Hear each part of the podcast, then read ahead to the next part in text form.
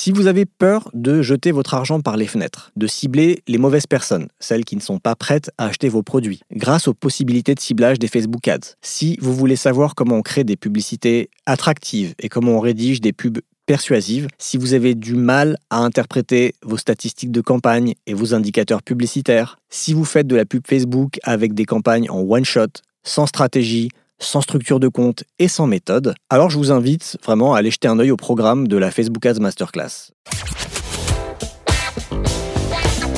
The number one deal is Facebook ads. They are underpriced. Senator, we run ads.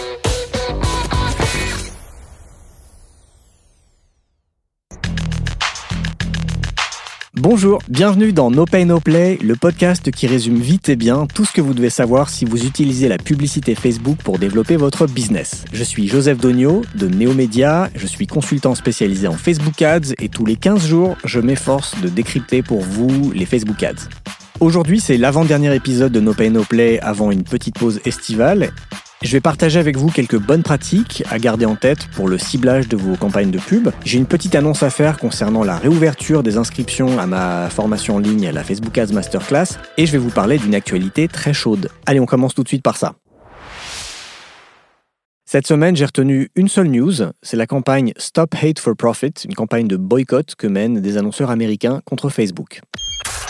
Depuis le 17 juin, une quarantaine d'annonceurs, et pas des moindres, ont annoncé les uns après les autres qu'ils allaient arrêter leur campagne de pub sur Facebook et Instagram. En fait, ces annonceurs ont répondu à l'appel de plusieurs associations américaines qui défendent les droits des minorités aux États-Unis, les Civil Rights, parmi lesquelles la NAACP, l'Anti-Defamation League, Color of Change, en gros les équivalents de SOS Racisme et de la LICRA, pour faire simple. Et donc ces associations ont demandé aux entreprises américaines de ne pas diffuser de publicité sur les réseaux sociaux pendant un mois, donc pendant le mois de juillet, parce que ces associations estiment que Facebook ne s'engage pas assez dans la lutte contre la diffusion de contenus haineux, racistes ou appelant à la violence. J'en ai parlé récemment ici, avec notamment la diffusion d'un post de Trump sur Facebook, post qui avait été censuré sur Twitter, mais que Facebook a laissé passer, avec un message à connotation raciste pendant les manifestations qui ont suivi la mort de George Floyd. Ainsi est née la campagne hashtag Stop Hate for Profit, et le but est de frapper Facebook au portefeuille. Cette campagne a commencé doucement, avec euh, uniquement des annonceurs déjà engagés comme Patagonia ou North Face, et puis la liste s'est allongée chaque jour avec de nouvelles marques. À l'heure où j'enregistre cet épisode, le 2 juillet, parmi les annonceurs qui,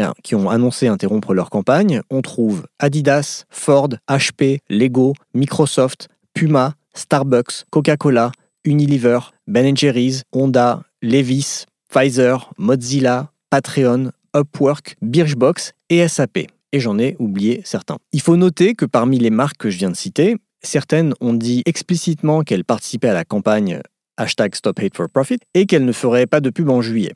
D'autres ont dit qu'elles arrêtaient leur pub pour une durée indéterminée, mais sans vraiment participer à cette campagne. Alors j'ai vu des personnes sur Twitter douter de la sincérité de certaines de ces marques en expliquant qu'elles avaient probablement déjà décidé de diminuer leurs dépenses publicitaires de toute façon, face à la crise économique qui s'annonce et face sûrement à un premier semestre catastrophique. Mais que du coup elles en profitaient pour monter dans le train de la campagne Stop Hate for Profit de manière un petit peu opportuniste. Suite à ce boycott, Mark Zuckerberg a annoncé fin juin que euh, tous les réseaux sociaux du groupe supprimeraient toutes les annonces racistes, haineuses ou violentes basées sur les origines, les nationalités, les ethnies, les valeurs et les croyances, même si les annonces viennent de personnalités politiques, ce qui est une manière de cibler Trump sans le nommer. Alors, c'est très bien tout ça, et pour ma part, je vois dans ce boycott une action largement symbolique. Et si ça peut aider à faire bouger Zuckerberg sur ces questions de discours haineux et de publicité discriminante, Amen. Mais si le but, c'est de frapper Facebook au portefeuille, clairement,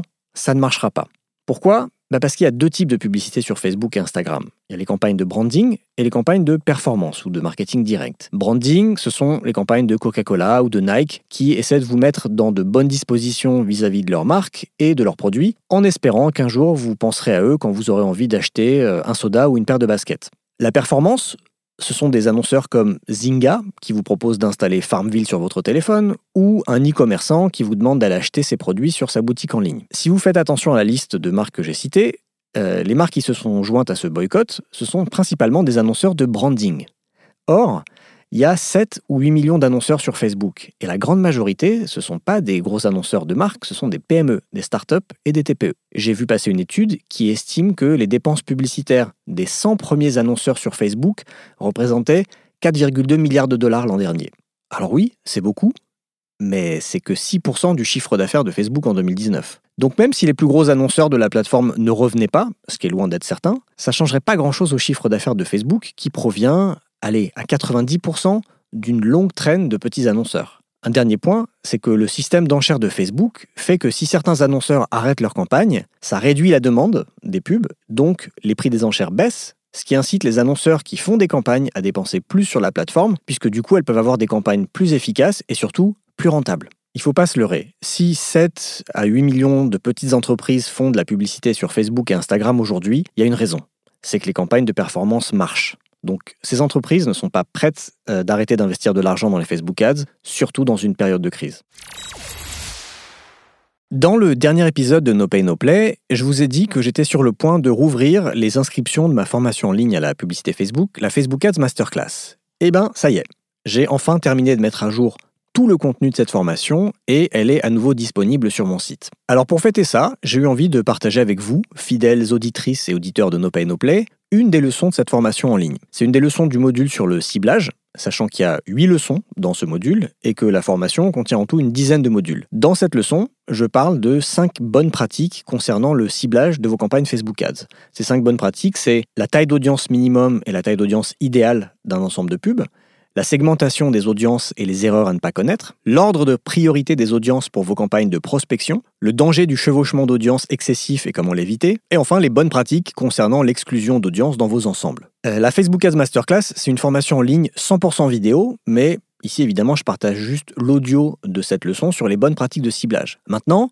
si vous préférez voir la vidéo pour avoir une meilleure idée de ce à quoi ressemblent les leçons vidéo de la Facebook Ads Masterclass, je vous ai mis le lien dans la description de l'épisode et vous pouvez la regarder gratuitement. Avant de partager ces 5 bonnes pratiques sur le ciblage avec vous, je voudrais vous dire un mot sur cette formation en ligne que j'ai lancée pour la première fois en 2018 et sur laquelle je travaille dur depuis 3 mois pour remettre à jour tout le contenu avec tout ce que j'ai appris depuis un an. Si vous avez peur de jeter votre argent par les fenêtres, de cibler les mauvaises personnes, celles qui ne sont pas prêtes à acheter vos produits, si vous voulez savoir comment générer du trafic qualifié vers votre site, c'est-à-dire de gens qui vont acheter vos produits ou services, si vous voulez apprendre à retrouver votre avatar client, votre client idéal, grâce aux possibilités de ciblage des Facebook Ads, si vous voulez savoir comment on crée des publicités attractives et comment on rédige des pubs persuasives, si vous avez du mal à interpréter vos statistiques de campagne et vos indicateurs publicitaires, si vous faites de la pub Facebook avec des campagnes en one-shot, sans stratégie, sans structure de compte et sans méthode, alors je vous invite vraiment à aller jeter un œil au programme de la Facebook Ads Masterclass. Allez sur neomedia.io slash FAMC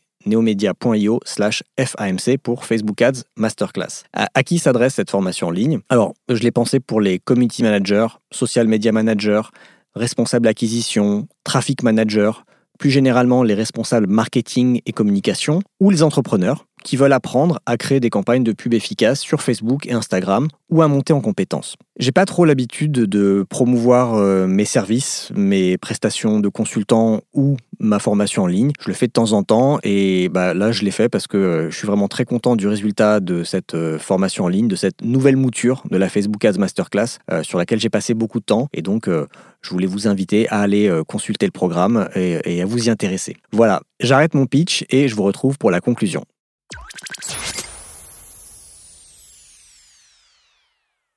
Dans cette dernière vidéo du module sur le ciblage, je vais vous donner quelques bonnes pratiques diverses et variées concernant justement le ciblage de vos audiences. Je vais vous parler de la, taille d'audience idéale, de la segmentation euh, de vos audiences, des audiences de l'ordre de priorité que vous pouvez utiliser pour votre prospection, du chevauchement d'audience et des exclusions.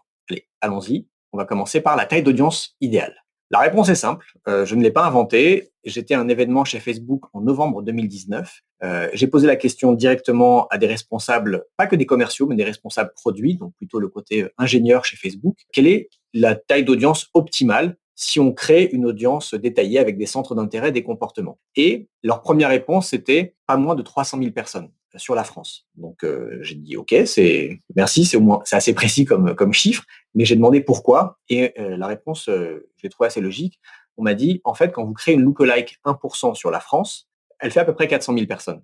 C'est ce que nos ingénieurs estiment comme étant une audience qui va permettre euh, à l'algorithme de faire son travail correctement.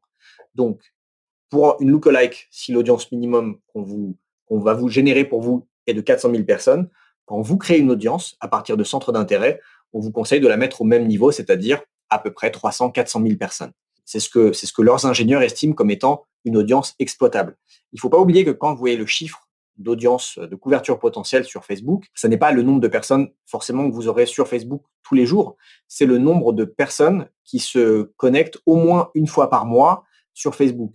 Donc sur une audience de 400 000 personnes, vous en avez peut-être que 60 à 70% qui vont se connecter chaque jour. Vous n'aurez pas 400 000 personnes à cibler tous les jours. Donc, on ne voit pas l'inventaire en fait en temps réel. On voit l'inventaire sur une base mensuelle. Donc ça, c'était pour la taille minimum. Après, la taille idéale, et donc c'est encore quelqu'un de chez Facebook qui m'a donné la réponse pendant cet événement, c'était un million de personnes.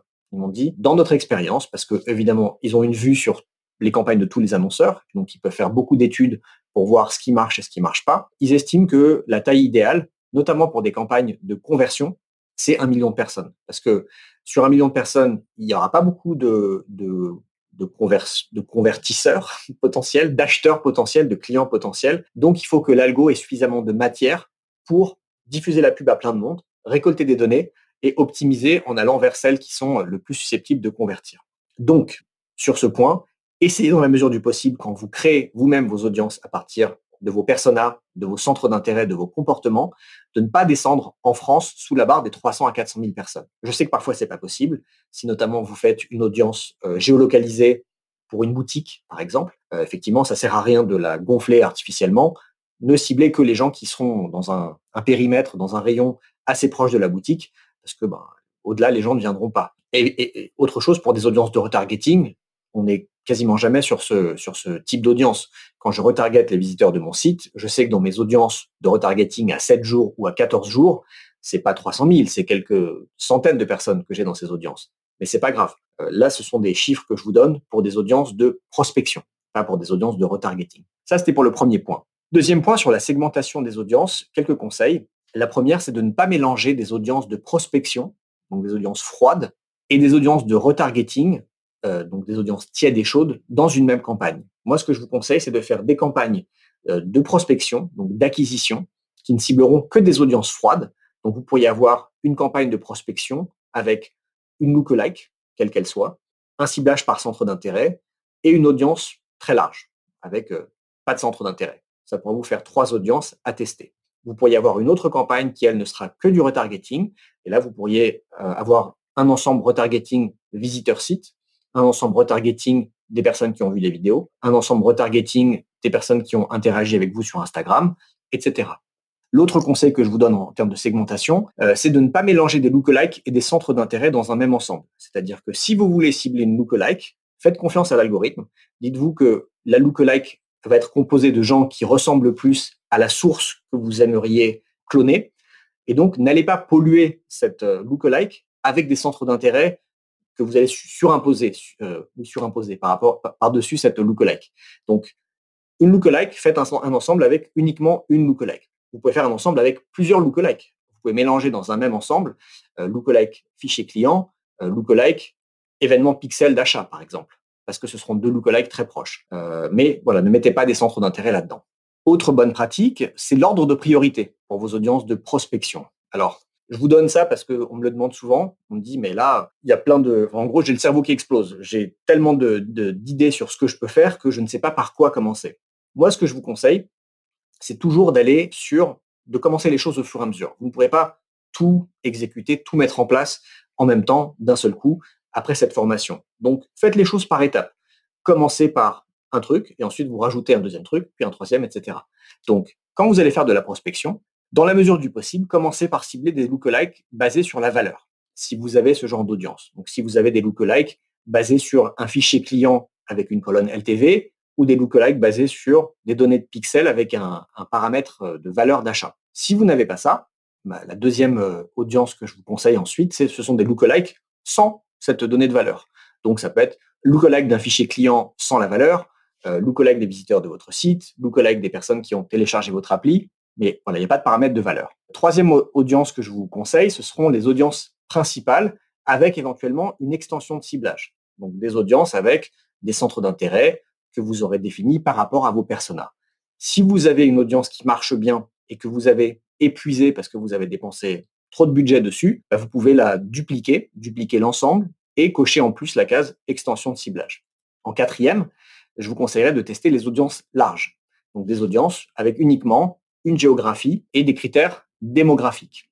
L'intérêt des audiences larges, c'est que vous allez pouvoir, quelque part, récupérer toutes les audiences que vous n'aurez pas touchées dans les audiences que vous avez définies un peu plus précisément. Imaginez que ici, vous cibliez des audiences, euh, des lookalikes euh, basés sur euh, un événement de valeur, donc la LTV. Eh bien, si vous faites à côté, en parallèle, un autre ensemble dans lequel vous ciblez une audience large, duquel vous allez exclure cette lookalike, ça va vous permettre de toucher toutes les personnes qui sont ici, entre les deux cercles, que vous n'auriez pas touché dans votre lookalike, dans lesquels il y aura peut-être des gens qui sont susceptibles de convertir. Autre conseil, c'est euh, de faire attention au chevauchement d'audience. Euh, le chevauchement d'audience, c'est quand vous avez deux audiences qui se chevauchent en partie, où vous avez des gens à la fois dans l'une et dans l'autre. Alors, il y a un outil qui permet de déterminer le chevauchement d'audience, qui est assez bien fait. Je vais vous montrer un exemple ici. Sur les audiences de mon site, donc là, j'ai deux lookalikes basés sur deux articles différents de mon blog. Lookalike des personnes qui ont lu l'article, bien choisir euh, sa campagne de Facebook Ads, et un autre article qui s'appelle S'inspirer des concurrents. Donc, j'ai fait des lookalikes sur euh, la, Belgique, la Suisse et la France à 1%. Donc, lookalike de 460, 70 000 personnes. Il s'agit de deux articles de mon blog, donc il y a quand même des chances que les gens qui aient lu un des articles potentiellement aient lu l'autre. Surtout que je pars sur une fenêtre de 180 jours, donc peut-être qu'en six mois, les personnes qui ont lu un des articles sont revenues sur mon blog et ont lu aussi le deuxième. Donc si je veux comparer le chevauchement de ces deux audiences pour voir s'il est pertinent euh, de cibler les deux séparément, je les sélectionne et ici, je vais sur afficher le chevauchement d'audience. Et donc là, ça m'indique que sur 470 000 personnes, enfin plutôt sur celle-ci, sur 460 000 personnes, il y en a 289 800 qui sont présents aussi dans l'autre audience, ce qui correspond à un chevauchement de 62%. C'est très élevé. Ça veut dire que plus de la moitié des gens dans cette lookalike sont aussi dans l'autre.